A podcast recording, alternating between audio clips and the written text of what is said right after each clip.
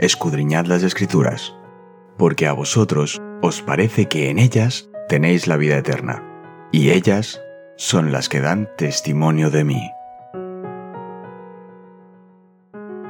Es momento de nuestro encuentro con Cristo.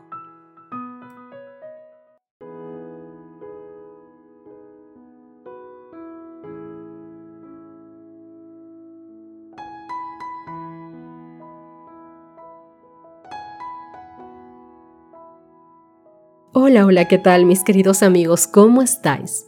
¿Cómo habéis amanecido? Estoy segura que el Señor os ha dado una gran sonrisa en el momento en que vosotros abristeis vuestros ojos a esta nueva mañana. Disfrutemos de ella junto con el Señor en su dulce compañía y que todo lo que tengamos que decir y hacer en este día lo hagamos siempre sabiendo que la presencia de Dios nos guía y está con nosotros en todo momento. Hoy, mis queridos amigos, nuestro título de estudio es Pablo y el Dios desconocido. Pero antes, vamos a repasar nuestro texto base de esta semana. Hechos capítulo 17, verso 24. El Dios que hizo el mundo y todo lo que hay en él, que es el Señor del cielo y de la tierra, no habita en templos hechos por manos humanas. Fíjate que Pablo no menospreció la falsa religión ni los falsos dioses de los atenienses. Recogió todos los puntos positivos que pudo encontrar, aunque fuesen pocos, y aprovechó estos puntos. Escucha con atención Hechos capítulo 17 versos 22 y 23. Veamos qué estaba haciendo Pablo aquí en su intento de alcanzar a estas personas con el Evangelio. La palabra del Señor nos cuenta. Entonces Pablo, puesto en pie en medio del aerópago, dijo, Varones atenienses, en todo observo que sois muy religiosos, porque pasando y mirando vuestros santuarios, allí también un altar en el cual estaba esta inscripción, al Dios no conocido, al que vosotros adoráis, pues sin conocerle es a quien yo os anuncio. Atenienses, dice él. Así es como empieza su conversación. En todo les veo que sois muy religiosos. Pablo, mi querido amigo, empieza con un elogio a los paganos. Su religión era errónea en todos los sentidos, claro. Sin embargo, Pablo elogió su devoción a ella porque la devoción incluso a una espiritualidad errónea es más encomiable que no tener ningún tipo de interés espiritual. Y Pablo sabe cómo utilizar esto y con mucha mano derecha él continúa. Porque al pasar y observar los monumentos de su culto, en el verso 23, él describe su propio estudio de la religión ateniense. Pablo comunicó una actitud respetuosa hacia la gente. No se precipitaba como un autoproclamado experto con todas las respuestas sobre cómo tenían que cambiar la gente. En realidad, sí era un experto, y claro que tenía las respuestas que la gente necesitaba, pero no se presentó de ese modo, pues de lo contrario, hmm, lo habrían rechazado de plano. En cambio, todos ellos lo percibieron como alguien que se preocupaba por la gente y que deseaba hacerles un bien. Al comentar la inscripción al Dios desconocido en el verso 23, Pablo aprovechó lo que podía considerarse un terreno común. Creían en Dios, en muchos dioses en realidad, lo cual era un gran comienzo. Algunos de aquel entonces no creían y podían abrir el camino a una conversación más profunda. Él no se burló de la idea negativa de un altar a un dios desconocido, sino que más bien apreció y admiró a un pueblo que se preocupaba lo suficiente por las cosas espirituales como para hacer el esfuerzo y el gasto de adorar algo que ni siquiera conocían, por si les faltaba algo. ¿Estaban equivocados? Por supuesto, pero eso tenía solución. Lo importante al principio era que fueran devotos en lo que sí entendían. Pablo reconoció que eso era material con que el Espíritu Santo podría trabajar. Pablo había encontrado un tema de conversación que despertaría el interés de ellos. Dime, ¿qué puentes y puntos en contacto se te ocurren que abrirían oportunidades para una conversación más profunda con otras personas con las que estás en contacto?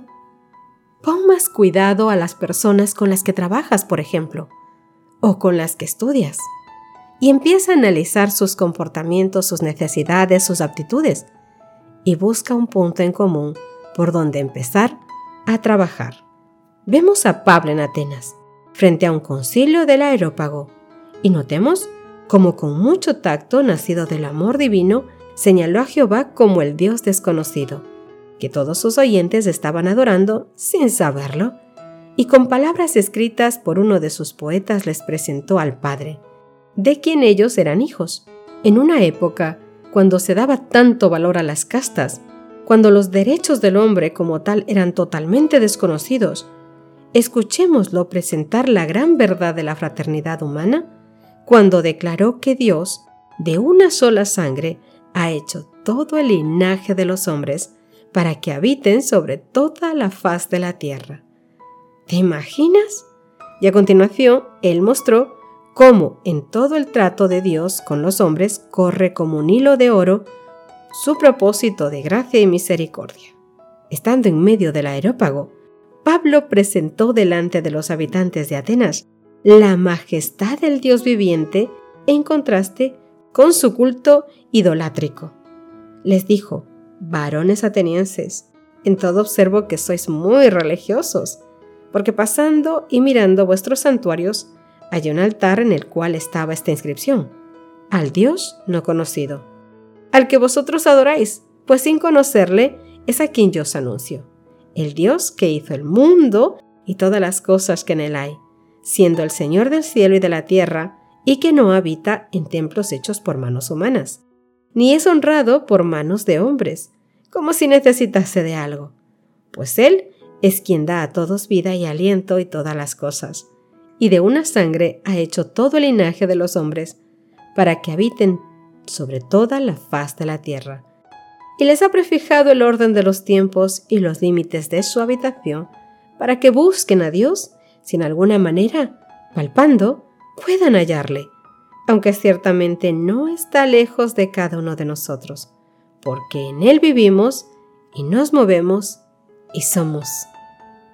Como algunos de vuestros propios poetas también han dicho, porque linaje suyo somos, siendo pues linaje de Dios, no debemos pensar que la divinidad sea semejante a oro o plata o piedras, escultura de arte y de imaginación de hombres. Mis queridos amigos, Dios busca frutos en su iglesia. Frutos que respondan a las lecciones de Cristo, que sean dignos de la verdad que profesamos creer y que revelen la sabiduría y la misericordia de Cristo.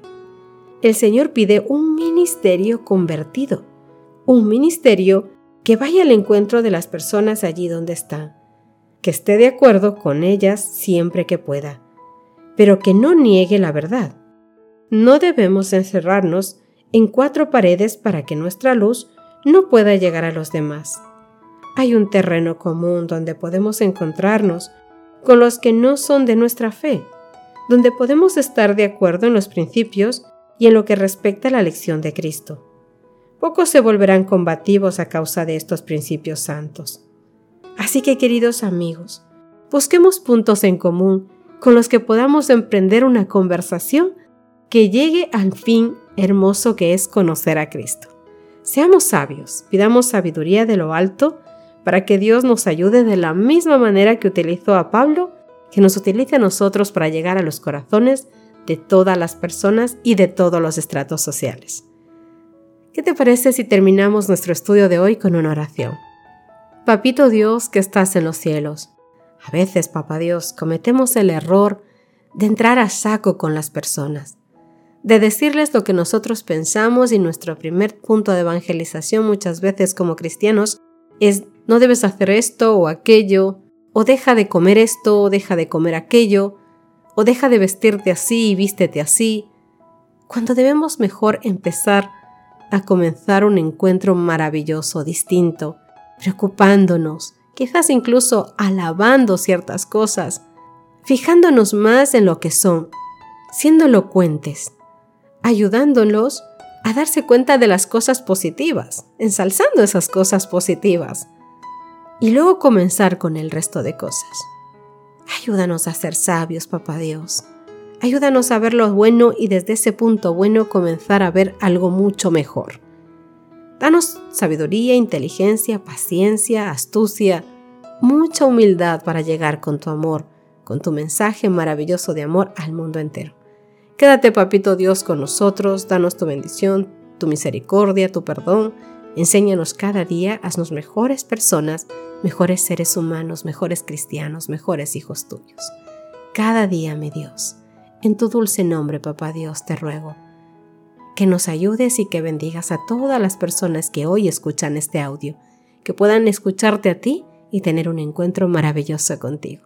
Bendícele, Señor, en tu dulce nombre, Papá Dios, en el nombre de Cristo Jesús. Amén y amén. Queridos amigos, Dios les bendiga. Nos estamos encontrando, Dios mediante, el día de mañana para continuar con el estudio de esta semana. Deseo de todo corazón que Dios te bendiga y te guarde. Hasta mañana.